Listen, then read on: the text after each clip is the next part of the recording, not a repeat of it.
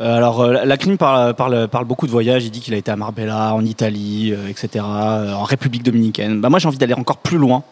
Euh, j'ai envie d'aller Sur à l'autre- Mars. j'ai envie d'aller à l'autre bout du monde. J'ai envie d'aller en Nouvelle-Zélande parce qu'il y a un rappeur qui vient de là-bas, moi que j'aime beaucoup, qui me fait voyager. Il s'appelle David Dallas. Ah oui. Il a, il a déjà sorti Ah, pas. t'a- T'avais chroniqué son album à l'époque, Exactement. c'est C'est le vrai. seul mec qui nous parle de David Dallas Ouais. depuis 10 ans. Exactement. Mais il a le droit, fais no fun, tu fais ce que tu veux. Merci. Euh, et donc, il, euh, il est en train de sortir euh, plusieurs morceaux pour, pour son nouvel album qui doit sortir là dans l'année. Et Le dernier s'appelle Hood Country Club. Et voilà, il défonce. Ça, fait- ça va être d'ailleurs le titre de son album. Donc, je vous recommande ça si vous voulez écouter du rap du bout du monde.